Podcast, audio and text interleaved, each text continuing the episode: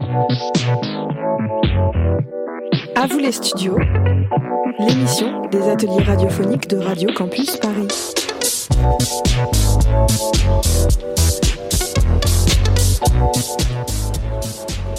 Bonjour à tous et bienvenue dans notre émission. Nous sommes le mardi 8 juin, il est 16h15. Nous sommes actuellement au Musée national de l'histoire de l'immigration à Porte Dorée. Aujourd'hui, nous, les élèves de 4e 1 du collège Guy Flavien, nous allons approfondir le sujet de la colonisation sous plusieurs formes.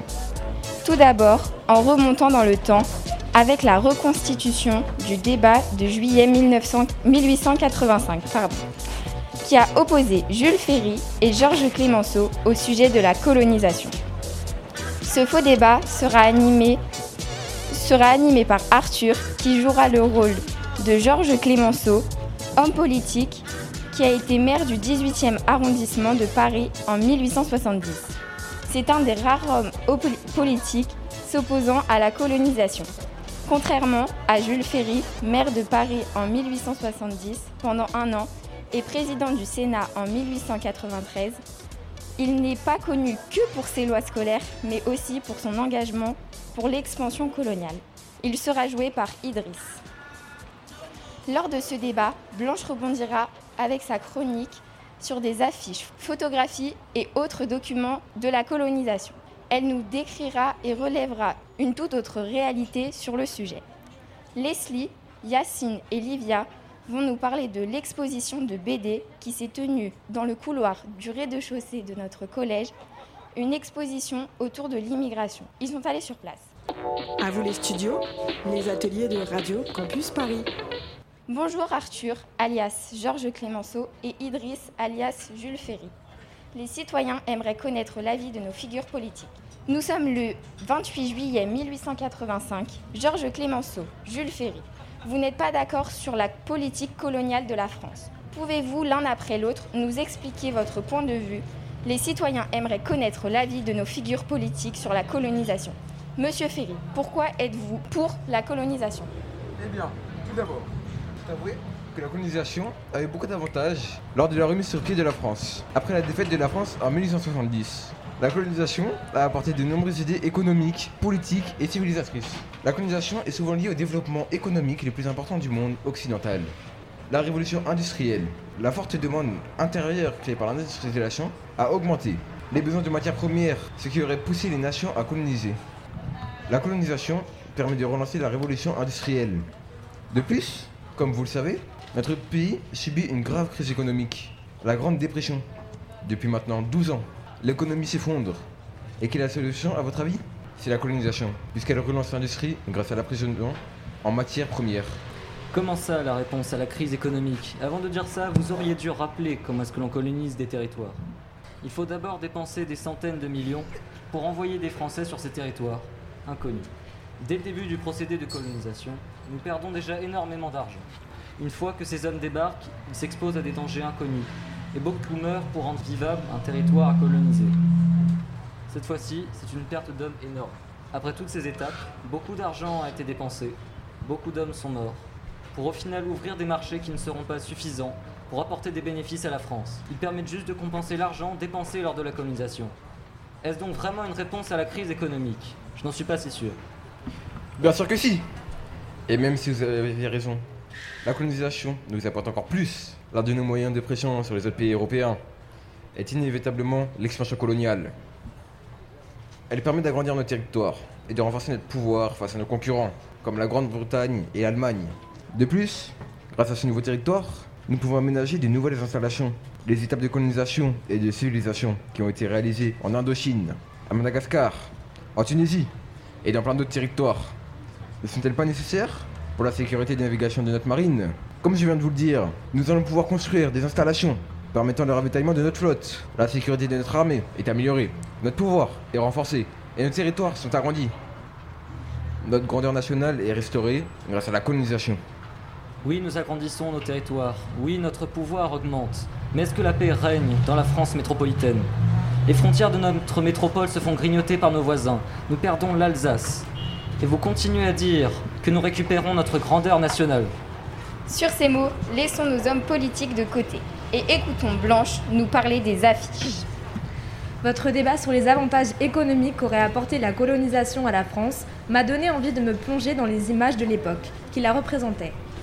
Souvent, ces images ont donné l'impression que la colonisation est très positive pour les pays colonisés. J'aimerais commencer par la couverture d'un cahier scolaire. Cette illustration d'un cahier scolaire a été faite par M. Dachner vers 1900. On y voit Marianne, représentante de la République française, au centre de l'illustration, vêtue d'une armure, d'une cape rouge et d'une couronne qui représente un soleil, comme si elle apportait la lumière. Elle est sur une barque et tient dans sa main gauche un bouclier où il est inscrit Progrès, civilisation, commerce. Derrière elle se trouvent des soldats français portant des drapeaux représentant la France et de grands navires. Au premier plan, on observe des colonies qui admirent Marianne et tendent les mains vers elle comme si elle les aidait. Cette illustration de propagande veut nous montrer aux élèves, puisque c'est, je vous le rappelle, la couverture d'un manuel scolaire, que la France a apporté au progrès de la civilisation à ses peuples indigènes et développé un commerce qui leur apportera de la richesse. Pourtant, une photographie prise à Madagascar par un anonyme vers 1908 nous prouve le contraire, car on peut y voir des hommes noirs, mal vêtus et qui ont les pieds nus. Ils travaillent sur la construction du voie, de la voie ferrée du lac Aloatra de Tananarive à Tamatave. Les conditions de travail paraissent difficiles car ils travaillent de leurs mains et ne possèdent ni machines ni animaux pour les aider. Les journées de travail forcé dans les colonies représentent les sanctions les plus courantes lorsque la main-d'œuvre manque. Ce n'est pas le seul exemple de maltraitance dans les colonies.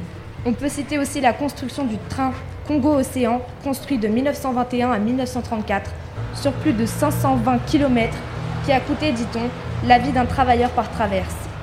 La mortalité y fut donc très forte parmi les travailleurs. Dans les années 30, le Parti communiste, avec la CGTU, dénonce aussi cette maltraitance envers les peuples coloniaux. Il y dénonce alors, je cite, L'impérialisme français s'est introduit aux colonies comme un voleur et un assassin. Il a réduit les peuples coloniaux à l'esclavage. Il leur a volé leurs terres et leurs mines. Il les fait travailler 12 heures par jour pour 4 ou 5 francs. Il les prive de toute liberté. Il les enrôle de force dans son armée pour les opposer aux ouvriers français. Il les fait massacrer dans ses guerres de conquête. L'oppression et l'exploitation des peuples coloniaux rendent plus puissant l'impérialisme et plus puissant dans sa domination sur la classe ouvrière française. La voie de la libération des peuples coloniaux est dans la lutte directe pour l'indépendance de leur pays. Cette lutte affaiblit l'impérialisme et aide l'émancipation du prolétariat français travailleur. Soyez solidaires de vos alliés les peuples coloniaux dans la lutte contre vos ennemis. Souhaitez l'indépendance des colonies. Fin de la citation. Comme quoi, au-delà du débat que nous avons pu entendre et que nous allons encore entendre entre Jules Ferry et Georges Clémenceau, la colonisation a été l'objet de débats et de controverses, comme on peut le voir dans cette bataille d'images.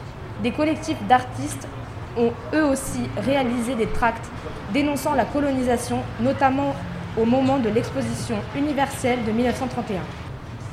À vous les studios, c'est vous qui faites l'émission. Merci Blanche pour cette intervention. Et maintenant, reprenons notre débat en retournant au 19e siècle. Monsieur Clémenceau, vous avez la parole. Donc je vous le redis, monsieur Ferry. Nous perdons l'Alsace et la Lorraine dans notre métropole. Et vous continuez à dire que nous récupérons notre grandeur nationale. Avec tout le respect que je vous dois. Votre logique me paraît assez étrange. Bien sûr, mais bien sûr. À part cette fameuse grandeur nationale que vous n'avez pas l'air de comprendre. Je vais donc vous parler de notre devoir. Du devoir de chaque pays civilisé. Ce devoir est important car il permet de rendre notre monde plus sûr, plus sécurisé, plus beau. Et je vais bien sûr parler de notre devoir de civiliser les races inférieures. Contrairement à certains pays qui doivent se défendre par la force face à ces barbares. Nous, nous préférons aller civiliser ces races inférieures. Alors, préférez-vous qu'on fasse par la manière forte ou bien qu'on civilise leur peuple? Si nous les colonisons, c'est gagnant-gagnant. Pourquoi me direz-vous? Eh bien parce que je vous rappelle que notre pays est en pleine crise économique et que nous avons besoin de matières premières pour approvisionner nos industries et relancer l'économie. Ces colonies nous apportent ces bénéfices que nous cherchons. Pour eux, nous rattrapons leur retard technologique en leur apportant notre savoir et en scolarisant. De plus, nous leur apportons les soins nécessaires à leur survie. Nous sacrifions quand même 7% à 12% de notre budget de chaque colonie pour les soins. Ce qui est énorme. Que voulez-vous de plus? Si nous ne colonisons pas, d'autres les, envahir- les envahiront par force. Sans leur apporter le moindre bénéfice. Vous prétendez vouloir leur bien, mais si notre pays ne les colonise pas, Il nous dit que personne ne va venir leur voler leurs ressources, les torturer et les obliger à travailler. Donc je répète encore une fois, messieurs, préférez-vous qu'on les sauve en les civilisant et en les protégeant ou les abandonner à leur triste sort de peuple inférieur dans des conditions de vie infernales Merci Arthur et Idriss de nous avoir fait voyager jusqu'à l'année 1885 et de nous avoir fait revivre ce débat passionnant sur la colonisation entre deux grandes figures politiques de l'époque. Georges Clemenceau était effectivement opposé à la politique coloniale française, tandis que Jules Ferry était un ferme défenseur de la colonisation. Je vous propose maintenant de faire un saut vers le présent et nous intéresser au thème de la migration, qui découle notamment de la colonisation. Nous voici avec des œuvres contemporaines et un autre type de média, la bande dessinée. Tout de suite, c'est le reportage de Yacine, Leslie et Livia sur l'exposition BD qui se trouve exposée au collège au rez-de-chaussée. Cette exposition nous a été prêtée par le Musée national de l'histoire de l'immigration. Elle est itinérante, c'est-à-dire qu'elle est prêtée à divers collèges. Bonjour à vous trois. Livia, dis-moi, Qu'as-tu découvert à ce sujet? J'ai appris que le phénomène de migration est très lié à la thématique de la colonisation. Comment as-tu vu cela? Dans la bande dessinée de Cabus, l'intégrale Le Beau, créée en 1973 par Cabus, le beau est l'archétype du français râleur, raciste, violent et trop souvent odieux. On retrouve les thématiques en colonisation et xénophobie. Les immigrés arrivent souvent dans les pays qui, auparavant, exploitaient leurs terres dans le cadre de la colonisation. Le pays d'immigration n'est pas choisi au hasard. Il s'agit souvent d'une question de langue. Il est en effet plus facile de s'installer dans un pays dont on connaît un peu la langue. Mais souvent, les immigrés occupent des postes peu qualifiés et gagnent donc peu d'argent. Il est toujours question d'exploitation. Un peuple est exploité et permet à un autre de s'enrichir. De mon côté, j'ai appris que les bandes dessinées peuvent cacher des messages importants concernant la société, tels que le racisme, grâce à la planche Cité 14 par Pierre Gabus, parue en 2007. Comment as-tu remarqué cela? Sur cette planche, les immigrés sont représentés en tant qu'agneaux, donc en tant que proies. Les soldats sont représentés en espèces féroces telles que les loups, pour pour représenter la domination que les soldats ont sur les immigrés. Le choix d'avoir représenté des humains à travers des animaux sert à leur attribuer certains traits de caractère et donc faire passer un message plus facilement. Cela sert à aussi faire passer un message avec humour. C'est assez pitoyable de représenter des humains comme cela. J'ai appris qu'il y avait plusieurs façons de représenter l'immigration à travers la bande dessinée. Comment sais-tu cela? Chaque bande dessinée a son style particulier. Cela dépend des, des auteurs, autrices. Par exemple, on peut observer des caricatures de bandes dessinées qui expriment des sujets divers et variés, mis à part l'immigration. Certaines bandes dessinées peuvent s'exprimer à travers l'humour pour parler de sujets sérieux. Chacun a sa manière de s'exprimer. Certaines bandes dessinées s'expriment même à travers des livres à public enfantin en majorité. Par exemple, on peut citer Lucky Luke de Maurice ou encore Astérix de René Goscinny. Nous voici à la fin de notre émission sur la colonisation. Cette émission a été réalisée par les élèves de 4e du collège Guy Flavien. Merci à tous et à tous d'y avoir participé. Arthur et Idriss pour ce débat historique, Blanche pour ta chronique, et Livia, Leslie et Yacine pour votre chronique sur les bandes dessinées et le thème de la migration.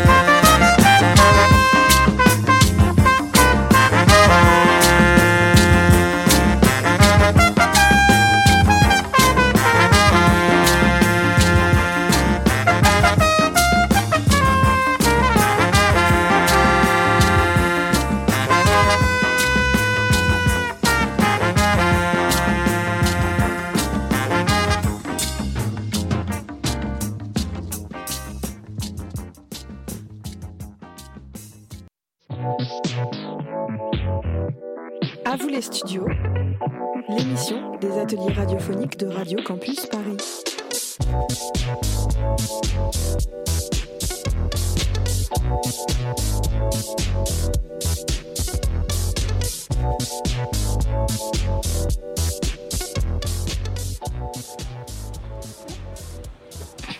Bonjour, vous êtes sur Radio Campus Paris et nous nous trouvons aujourd'hui au musée de l'histoire de l'immigration, dans le 12e arrondissement de Paris. Derrière moi, ce bâtiment représente des scènes qui évoquent la colonisation française et le magnifique travail des colonisés.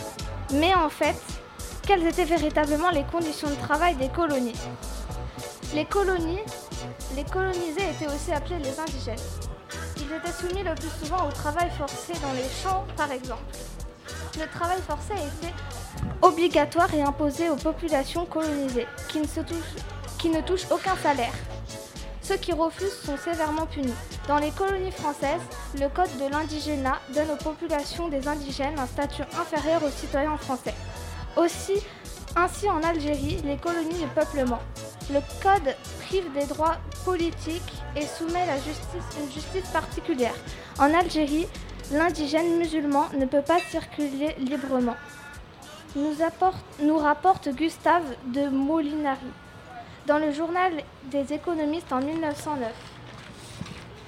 D'après un rapport commandé par le gouvernement général d'Algérie de de 1911, dans aucune commune les conseillers musulmans ne sont pas autorisés à prendre part à l'élection du maire et des adjoints, alors que les juifs et les fils étrangers sont devenus automatiquement citoyens français depuis la seconde moitié du XIXe siècle, prenant part à toutes les élections, toujours d'après le même rapport. Il existe beaucoup d'inégalités entre les colons, c'est-à-dire habitants d'un territoire colonisé, originaires de la métropole, et les colonisés, les indigènes politiques, donc, mais aussi d'inégalités sociales. Ainsi, toujours en Algérie, même s'ils sont moins nombreux, les colons ont davantage scolarisé dans les primaires que les Algériens musulmans. À vous les studios, les ateliers de Radio Campus Paris. Le musée où nous nous trouvons rappelle donc la colonisation. Nous avons abordé aujourd'hui différents aspects, connus et moins connus. Ce soir, nous recevons Mathias Dreyfus. Bonsoir. Bonsoir. Avec nous, Maya, Roman et Mia, nous discuterons de l'exposition universelle en 1931 qui a eu lieu à Paris et qui fut une véritable vitrine des colonies. Mais derrière cette vitrine, nous nous intéresserons aussi aux aspects bien moins connus de Myriam et Doha. Vous vous êtes intéressé à un génocide, de quoi s'agit-il? Oui, nous allons parler des Namas et des Héréros dans le sud-ouest africain, dans l'actuelle Namibie. D'accord. De même, Queen Anne, tu t'es penchée sur un personnage dont parle peu dans le manuel scolaire. C'est une reine oubliée. Oui, aujourd'hui, j'ai envie de vous parler de Saraonia, une reine sorcière et résistante. Vers le 19e siècle, les puissances européennes se lancent dans une course aux colonies à partir de 1870, surtout en Afrique. Parfois, les armées européennes se sont heurtées à une résistance des populations locales. Ainsi, Saraonia Mangou, la reine Mangou, a incarné la résistance des Nigériens contre la colonisation française. Reine légendaire de l'Afrique de l'Ouest, Saraonia Mangou a régné à la fin du 19e siècle dans le sud-ouest du Niger actuel. Elle a présidé sur la destinée de la population animiste, les qui vivait dans la cité-état de Lougou, située au cœur d'une région de vieille civilisation Haoussa. À ce que j'ai compris, cette souveraine négrienne est devenue une légende Oui, la souveraine nigérienne est entrée dans la légende pour avoir opposé dans les années 1898 et 1899 une résistance tenace au passage d'une troupe coloniale française. Pour les Nigériens, elle symbolise leur combat contre les impérialismes. On se souvient d'elle du fait que la résistance, que sa communauté opposa à la mission Voulet chanoine pour la conquête du Tchad, à une époque où de nombreux royaumes d'Afrique de l'Ouest capitulaient sans combattre face aux Français. Cette expédition sanglante fut marquée par de nombreux massacres. Saraonia écrivit à Voulet une lettre provocante pleine d'insultes. Les Français relevèrent le défi et, le 15 avril, quittèrent le camp pour se diriger vers le village de Lougou où Saraonia avait concentré ses forces. La communauté de Saraonia livra bataille aux troupes coloniales commandées par les capitaines Paul Voulet et Julien Chanoine en avril 1899. Saraonia serait l'une des rares à résister à la mission des Français.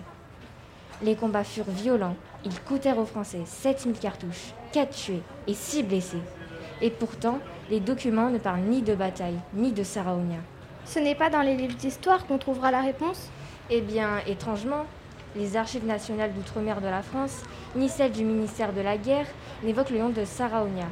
La bataille de Lougou est passée sous silence dans les documents historiques. C'est en fait à travers les récits oraux de l'époque que s'est construit le portrait de la reine résistante.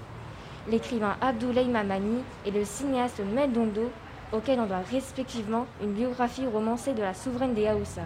Saraonia, le drame de la reine magicienne, L'Armatan en 1980, et un film sur le même thème.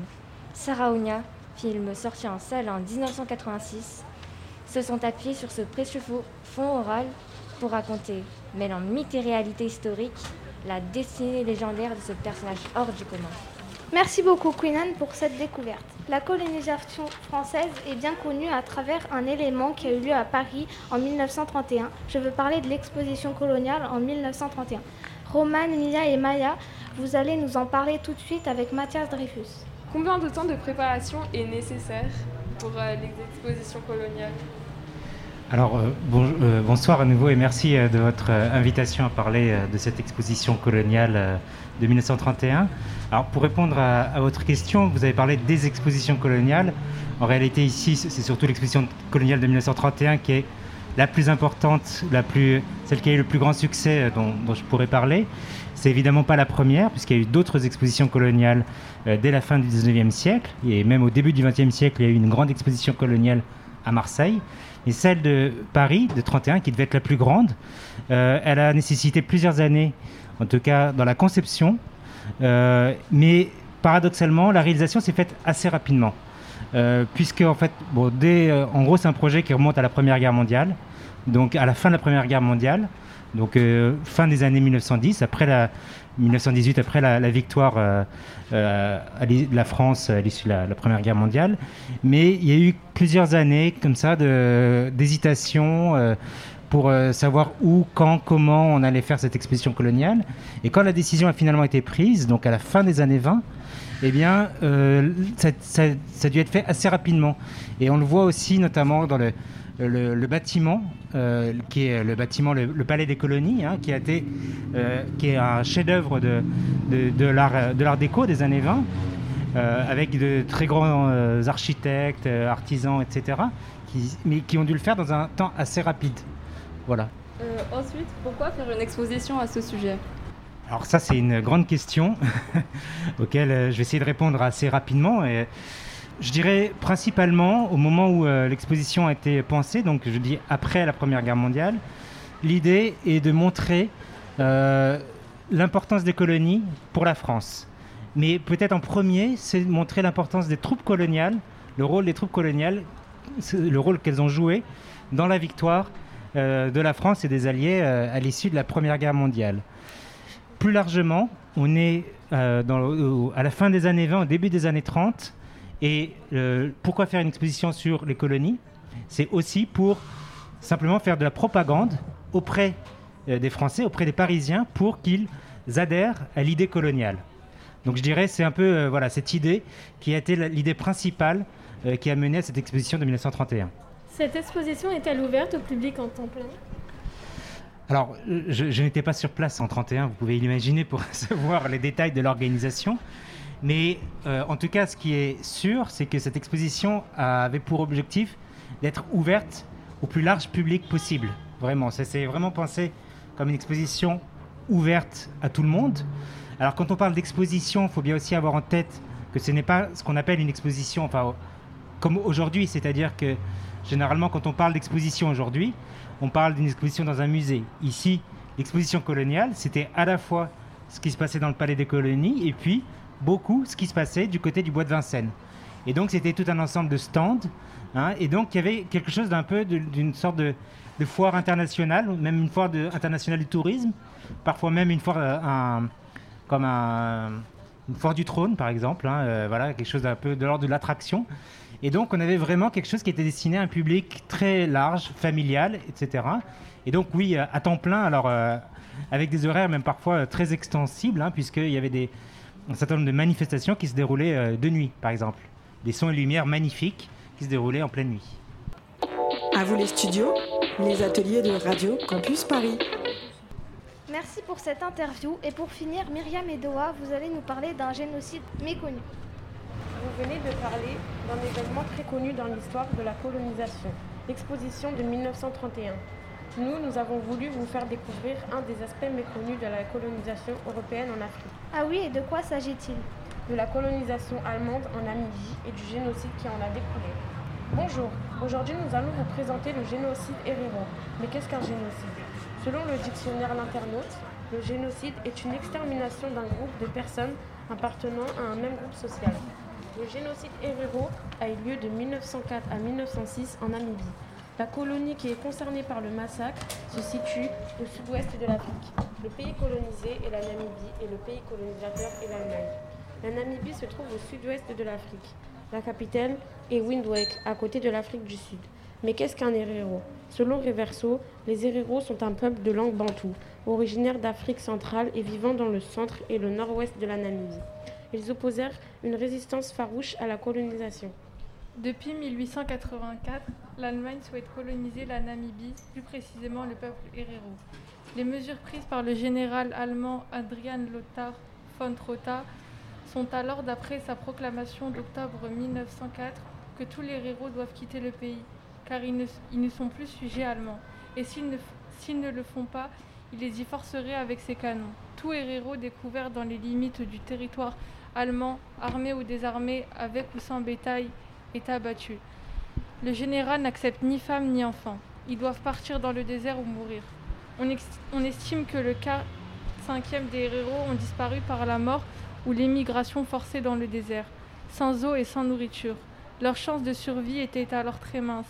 La population héréro est ainsi passée de 80 000 héréros avant 1904 à 15 000 héréros survivants en 1911, soit plus de 80% de la population. Les Allemands attaquent aussi des camps, commettent des viols. Victime aussi de ce qui est considéré comme le premier génocide du XXe siècle, il est également le peuple Namas. Ceux qui, ceux qui ont survécu après avoir fui dans le désert sont incarcérés dans des camps de concentration et contraints aux travaux forcés, en particulier dans les camps de concentration de Shark Island, également surnommé l'île de la mort au large du sud-ouest continent. Entre 1000 et 3000 hommes, femmes et enfants, ils ont trouvé la mort. La fin de la colonisation allemande en Namibie a eu lieu le 9 juillet 1915, car le peuple allemand perd toutes ses colonies à l'issue de la Première Guerre mondiale de 1914 à 1918. De nos jours, ce massacre continue d'impacter les relations entre l'Allemagne et la Namibie, puisqu'en août 2004, la ministre allemande de la coopération économique demande pardon au nom de l'Allemagne et reconnaît la responsabilité morale et historique de son pays. En 2011, des crânes Herero sont restitués par l'Allemagne à la Namibie. En juillet 2015, le ministre allemand des Affaires étrangères, Frank-Walter Steinmeier, alors ministre des Affaires étrangères, reconnaît que cela a constitué un crime de guerre et un génocide. Mais les relations restent tendues entre les deux pays. Berlin refuse toujours d'accorder les indemnités réclamées par les descendants et Namas. Notre émission touche à, sa fin sur Radio Campus Paris. Nous avons pu voir que l'histoire de la colonisation est complexe et que certains aspects restent ignorés du grand public. Alors que des bâtiments comme le palais de la Porte Dorée nous rappellent ce moment de notre histoire. Cette émission a été réalisée avec les classes de la 4e du collège Guy Flavien. Merci à Roman, Mia, Maya, Queenan, Myriam et Doha d'avoir participé avec moi. Merci à notre invité Mathias Dreyfus pour avoir participé à notre interview. Vous pouvez réécouter cette émission sur Radio Campus Paris sur le 93.9 ou la télécharger en podcast.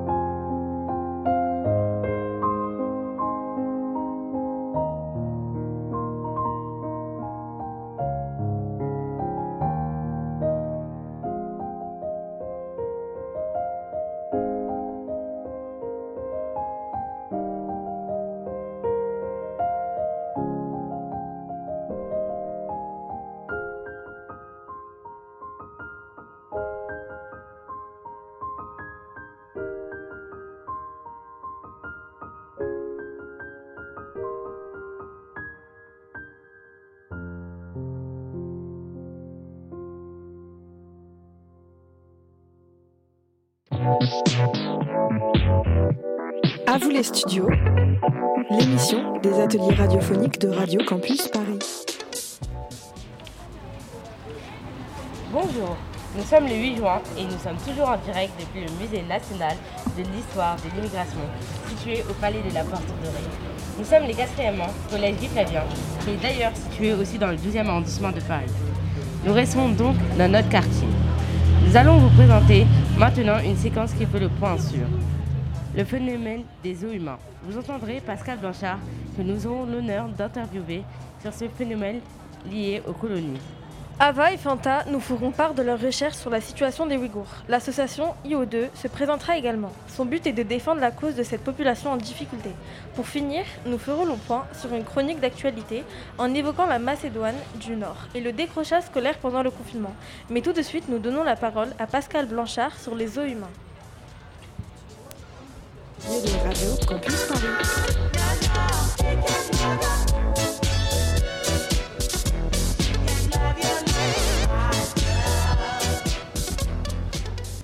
Bonjour Monsieur Blanchard, vous êtes historien spécialisé sur l'empire colonial français et l'histoire de l'immigration.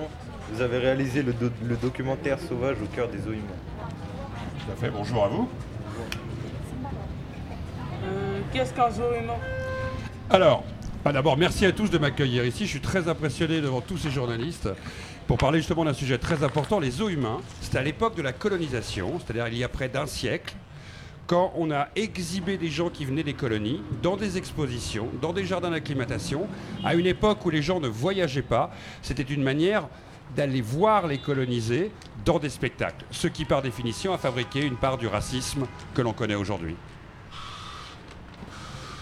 Quel est le lien entre, le- entre les eaux humains et votre travail Bah, travailler sur les eaux humains, c'est comprendre comment des gens qui n'ont jamais voyagé, qui n'ont pas été en Océanie, en Afrique, en Amérique ou en Asie, ont pu avoir un regard particulier sur des gens de l'ailleurs. Je rappelle qu'il y a un siècle, des gens qui venaient de tous les continents, il n'y en avait pas beaucoup en France.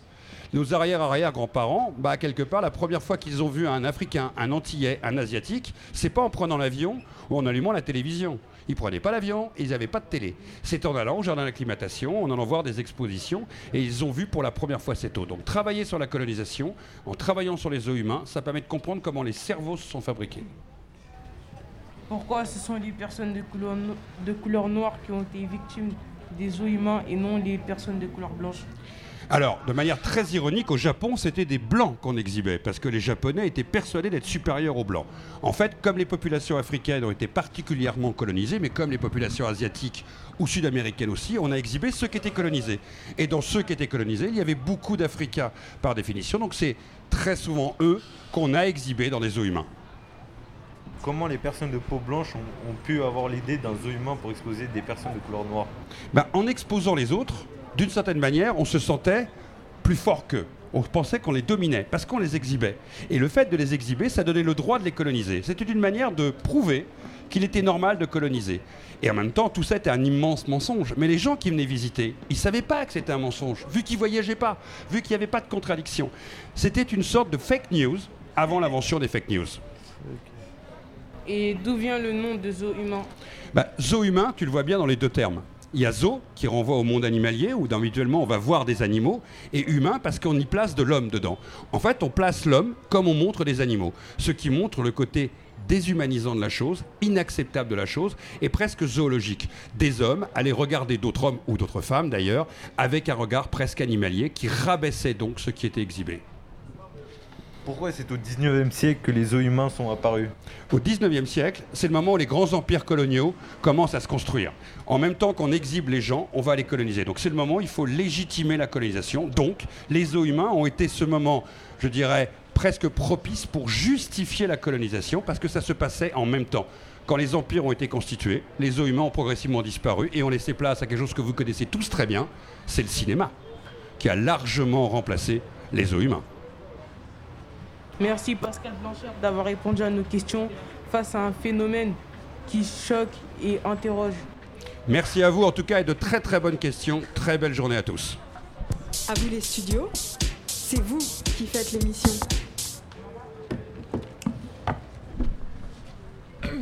Je vais vous parler en effet du roman intitulé Cannibal. Présenter ce récit, écrit par Didier Daminx, Je vous lis un extrait présenté par Camille Renard le 5 octobre 2018 sur France Culture. En 1931, Marius Caloï est exhibé comme un sauvage à Paris. Il vient de Nouvelle-Calédonie, il a 21 ans.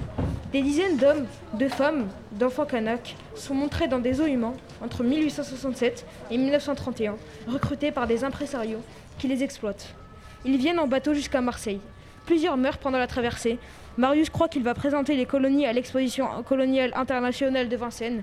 En réalité, il sera exhibé comme un animal au jardin d'acclimatation, présenté comme un sauvage cannibale et cannibale. Didier Daninx explique à travers cette fiction comment un peuple d'hommes se sont retrouvés traités comme des animaux dans des cages tout près d'ici à Vincennes. Il écrit son roman comme le témoignage d'un personnage qui a vécu cette expérience du zoo humain. Voici un passage de ce roman que je trouve particulièrement évocateur. À Paris, il ne suscitait rien des engagements qu'avait pris l'adjoint du gouverneur à Nouméa. Nous n'avions pas eu le droit au repos, ni visiter la ville. Un officiel nous expliquait que la direction de l'exposition était responsable de nous et qu'elle voulait nous éviter tout contact avec les mauvais éléments des grandes métropoles.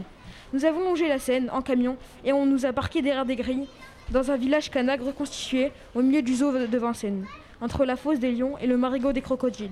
Leurs cris, leurs bruits nous terrifiaient. Ici, sur la grande terre, on se méfie du serpent d'eau, le, euh. Et encore, les gamins s'amusent avec. C'est rare qu'il arrive à ouvrir sa, gueule- euh, sa gueule assez grand pour mordre. Au cours des jours qui ont suivi, des hommes sont venus nous dresser comme si nous étions des animaux sauvages. Il fallait faire du faux dans des huttes mal conçues dont le toit laissait passer l'eau et ne cessait de tomber. Nous devions creuser d'énormes trous d'arbres, plus durs que la pierre, pour construire des pirogues tandis que les femmes étaient obligées de danser le pilou-pilou à heure fixe. Au début, ils voulaient même qu'elles quittent leur remission et exhibent leur poitrine. Le reste du, euh, du temps, malgré le froid, il fallait aller se baigner et nager dans une retenue d'eau en poussant des grilles de bêtes. On nous jetait du pain, des bananes, des cacahuètes, des caramels, des cailloux aussi. Les femmes dansaient, les hommes évidaient le tronc d'arbre en cadence.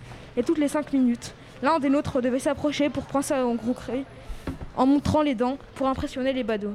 Nous n'avions pas une seule minute de tranquillité, même notre repas faisait partie du spectacle. Quand les, heures- sonnaient aux cloches de, Saint- de Notre-Dame de Saint-Mandé, dix d'entre nous étaient obligés à tour de rôle de grimper à des mâts, de courir, de ramper, de lancer des saguets, des flèches, des javelots. Au milieu de l'après-midi, le chef des gardiens est entré dans l'enclos suivi de dix de ses hommes. Il tenait une liste à la main et passait près de nous en criant des noms. À vous les studios, on vous laisse les manettes, le temps d'une émission. C'était un extrait de Cannibal. Et maintenant, une chronique sur une question d'actualité. La Macédoine du Nord aujourd'hui. Ilan et Grisha, qu'avez-vous à nous dire, à nous en dire? Dans la chronique d'aujourd'hui, nous allons vous parler de la Macédoine du Nord. On va parler de légumes. Mais non, la Macédoine du Nord est un pays situé dans les Balkans entre l'Albanie et la Bulgarie. Ah, ressemble à quoi la Macédoine du Nord? Sur Wikipédia, il est écrit que la Macédoine du Nord est un pays essentiellement montagneux, sans accès à la mer. Moi, qui y suis déjà y allé, je peux te dire que c'est un pays magnifique. Tiens, regarde, j'ai une photo de la capitale Skopje sur mon téléphone. C'est vrai que ce n'est pas mal si on aime bien les immeubles dégradés et les ordures. Très drôle. Et qu'en dis-tu de la nature, des lacs magnifiques et des gens si chaleureux Oh, c'est bon, ne t'énerve pas. Mais dis-moi, elle a une histoire particulière, la Macédoine Oui, bien sûr. Le territoire actuel de la République de Macédoine du Nord est habité dès le néolithique.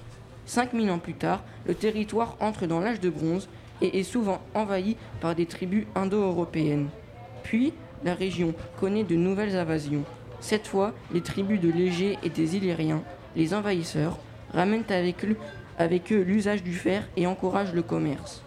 En 100 en 168 avant Jésus-Christ, les Romains annexent le royaume de Macédoine et en font une province romaine. Environ 1000 ans plus tard, les Ottomans colonisent la Macédoine et ils y fondent leur empire qui tiendra jusqu'à 1912. En 1918, la Macédoine rejoint le royaume de Yougoslavie et devient en 1944 une des six républiques de la Yougoslavie de Tito. Finalement, en 1991, la Macédoine du Nord devient indépendante. Eh bien, c'est une bien longue histoire pour un si petit pays. En effet, et c'est un pays qui, après toutes ces histoires, a enfin réussi à se qualifier à l'euro de cette année. À vous les studios, on vous laisse les manettes, le temps d'une émission.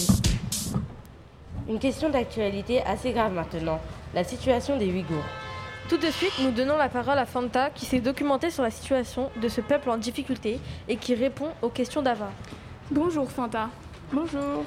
Alors, pour la première question, Fanta, pouvez-vous nous dire qui sont les Ouïghours? Alors, les Ouïghours sont des Chinois musulmans établis dans la, dans la province autonome du Xinjiang. C'est la souveraineté de Pékin, à l'extrême ouest du pays, où ils vivent depuis des siècles. Cette communauté turcophone, qui représente plus de 11 millions de personnes en Chine, est aussi présente au Kazakhstan, en Ouzbékistan, au Kyrgyzstan et en Turquie. Les Ouïghours font partie de 55 minorités ethniques qui peuplent l'immense territoire de la Chine. Pouvez-vous nous dire pourquoi les Ouïghours sont-ils discriminés en Chine? Alors, après des émeutes en 2009, un Ouïghour sur 20 auront été envoyés dans des camps de rééducation. Les Ouïghours font l'objet d'une surveillance intense de la part de l'État central qui les soupçonne à la fois de séparatisme, de fondamentalisme et de terrorisme. Mais pour quelle marque les Ouïghours travaillent-ils? Alors, pour au moins 27 usines chinoises contraignent des dizaines de milliers de membres de cette minorité musulmane ouïghour. Ils travaillent pour Shein, Nike, Zara, H&M, Lacoste, Calvin Klein, Ralph Lauren, autant de marques d'électronique et de textiles et d'automobiles. Devrait-on sanctionner de peine de prison pour ces entreprises? Il faudrait tout d'abord une responsabilité pénale. Il faut que les patrons de ces entreprises puissent se retrouver face à la justice ou rendus responsables des crimes commis. Cependant, ces différentes marques et Pékin nient et affirment que tous ceux qui étudient dans les centres de formation ont obtenu un diplôme et un emploi stable à présent. Pouvez-vous nous donner euh, leurs conditions de vie au XXIe siècle? Alors, les Ouïghours n'ont pas une vie facile. Certains, certains sont internés dans des camps qui seraient soi-disant des, des centres de formation, mais qui ressemblent à des camps de concentration. Ils sont forcés à travailler dans des usines pour, pour des marques et d'apprendre le mandarin et de chanter l'hymne chinoise sous peine d'être sanctionnés et torturés physiquement et psychologiquement, affamés avec des interrogatoires interminables et des stérilisations forcées. Depuis quand les Ouïghours sont-ils discriminés en Chine? Alors, avec l'arrivée des communistes au pouvoir en 1949, les Ouïghours sont victimes de discrimination. Cela fait des décennies, mais ça, mais ça s'est accentué en 2009. Cette population discriminée passe de 80% à 50% de la population au Xinjiang. Quelle est la vision du monde vis-à-vis de la situation des Ouïghours en Chine? Alors, la Chine nie en, bloc les accusations et explique lutter contre le terrorisme sur son sol. La puissance économique chinoise paralyse en effet toute opposition politique et seuls les États-Unis se dressent à leur rencontre, s'emparant de la question ouïghour dans leur bras de fer commercial avec la Chine. Mais 22 pays, parmi lesquels la France, l'Australie, le Royaume-Uni, la Suisse, le Danemark, la Nouvelle-Zélande, le Japon, la Norvège et les Pays-Bas, ont adressé une lettre à l'ONU pour dénoncer la situation dans le Xinjiang. De l'autre côté, 46 pays, 46 pays dont, la Biélorussie, l'Égypte et les Philippines, la Russie et l'Arabie saoudite et l'Iran ont soutenu la Chine devant l'ONU. Mais quelles en sont les conséquences? Alors, la Chine est en, est en premier lieu accusée de génocide. En effet, plusieurs pays, y compris les États-Unis, le Canada et les Pays-Bas, ont accusé la Chine de crimes contre l'humanité tendant à la destruction totale ou partielle d'un groupe ethnique.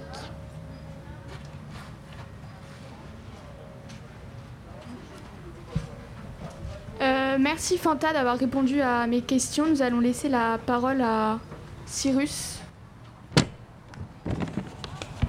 Euh, l'association IOD euh, milite pour défendre les Ouïghours. Nous leur avons demandé de se présenter.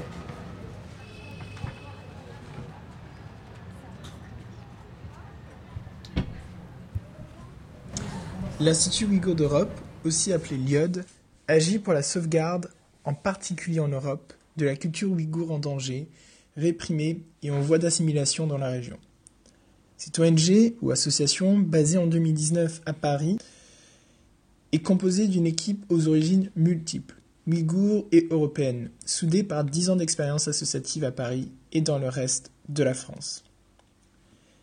L'équipe est constituée de chercheuses ou chercheurs en sciences sociales, informaticiennes, informaticiens, enseignantes et enseignants-chefs d'entreprises et employés dans la restauration et les services.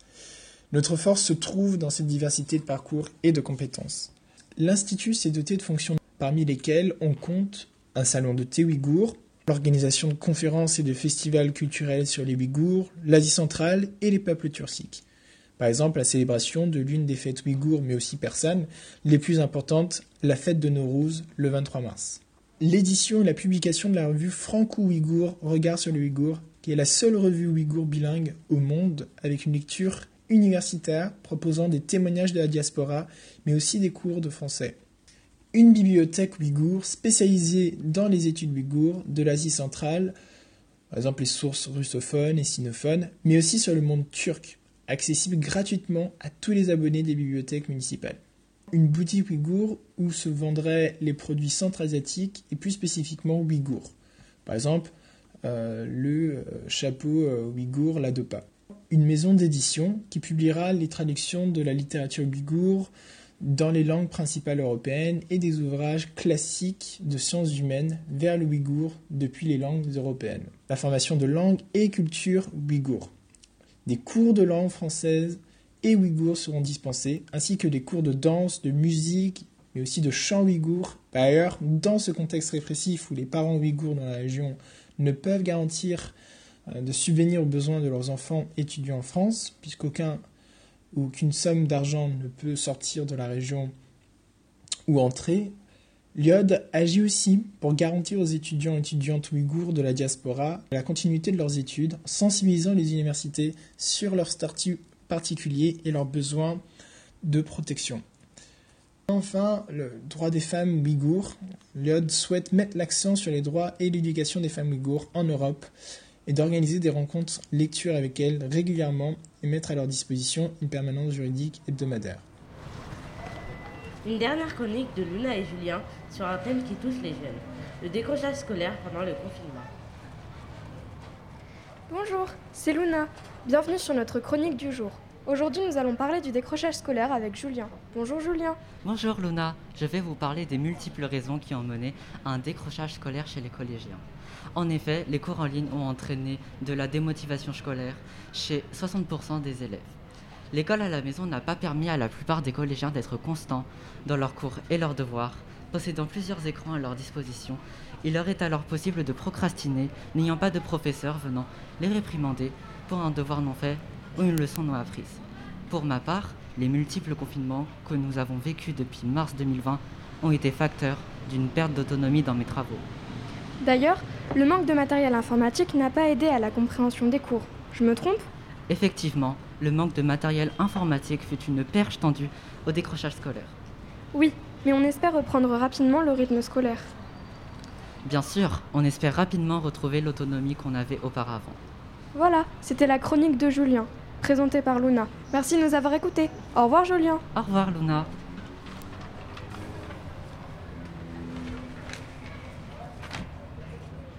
C'est la fin de ce programme sur, le thème de la colonisation, enregistré au Palais de la Porte Dorée. Nous remercions le Musée de l'Immigration, Radio Campus Paris et nos professeurs pour nous avoir permis de réaliser cette émission qui sera diffusée sur Radio Campus Paris le samedi 19 juin. À 19h, pour l'écouter, branchez-vous sur 93.9 FM ou sur le site de la radio. Pour finir, un grand merci à Mathias Dreyfus et Pascal Blanchard pour être venus répondre à nos questions.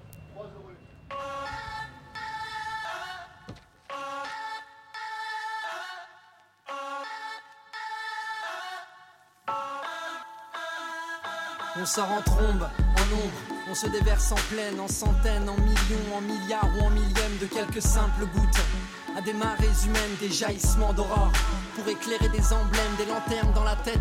Si l'on plonge dans les ténèbres, on nous appelle PD, blancos, bougnoul ou bien nègre. On vit dans la riposte, on réfléchit après coup. On vit extramuros, donc on arrive par vos égouts. Nous sommes des cargaisons de femmes voilées, des youyous stridents, des rastas, des casquettes tournées, des voyous prudents, des espoirs accrochés, des paradis assassinés, des parents épuisés, enfantant des gosses méprisés, de la marmaille bruyante, des petits morveux frisés, engraissés d'allocations qui donnent des prétextes à voter. Trouver des boucs émissaires, les égorger pour l'Aïd, mourir dans une clairière sans treillis. Pour ce pays, l'affiche est couleur sang. Et Manouchian vient pas d'Auvergne, le tirailleur t'emmerde. Il a fécondé ta grand-mère, on investit brognard, le dos au mur comme Jean-Pierre Torne. On s'en fout du grand soir parce que la nuit c'est bien trop morne, on veut même pas de soleil, mais des éclips pour faire l'amour, pour que l'instant soit bref, intense comme un fruit qu'on savoure. Aux arts miraculeuses, on a lu Césaire et Prévert, on viendra vous faire la guerre avec la parole poudrière, on désigne plus l'ennemi parce qu'il est partout même en nous. On va mourir debout parce qu'on a vécu à genoux. On est sourd aux slogans élimés par trop de manifs. On devient arrogant, on veut rimer comme des canifs. On a plus de 20 ans, mais on n'en aura jamais 60. Car on bouffe du bisphénol à l'heure d'une planète suffocante. On fait de nous des enfants pour nous interdire des luttes. Donc mon pan Peter Pan va redevenir adulte. Coincé nos rages entre le mérite et l'héritage. Et les puissants confisquent ce que les pauvres se partagent. À leur chaise musicale, personne ne joue, personne s'assoit. On occupe du terrain, être indigné, ça va de soi. Angela qui est de choix pendant ton papa est bien là. On va ouvrir les portes de Soledad ou Attica. Pharmacodépendant des OGM pour nous doper. J'ai recraché l'assiette, monté le cheval et galopé. Braqué un RER, diligence, la pâche de Belleville. Viendra crier vengeance comme pas la voix n'arrive en ville.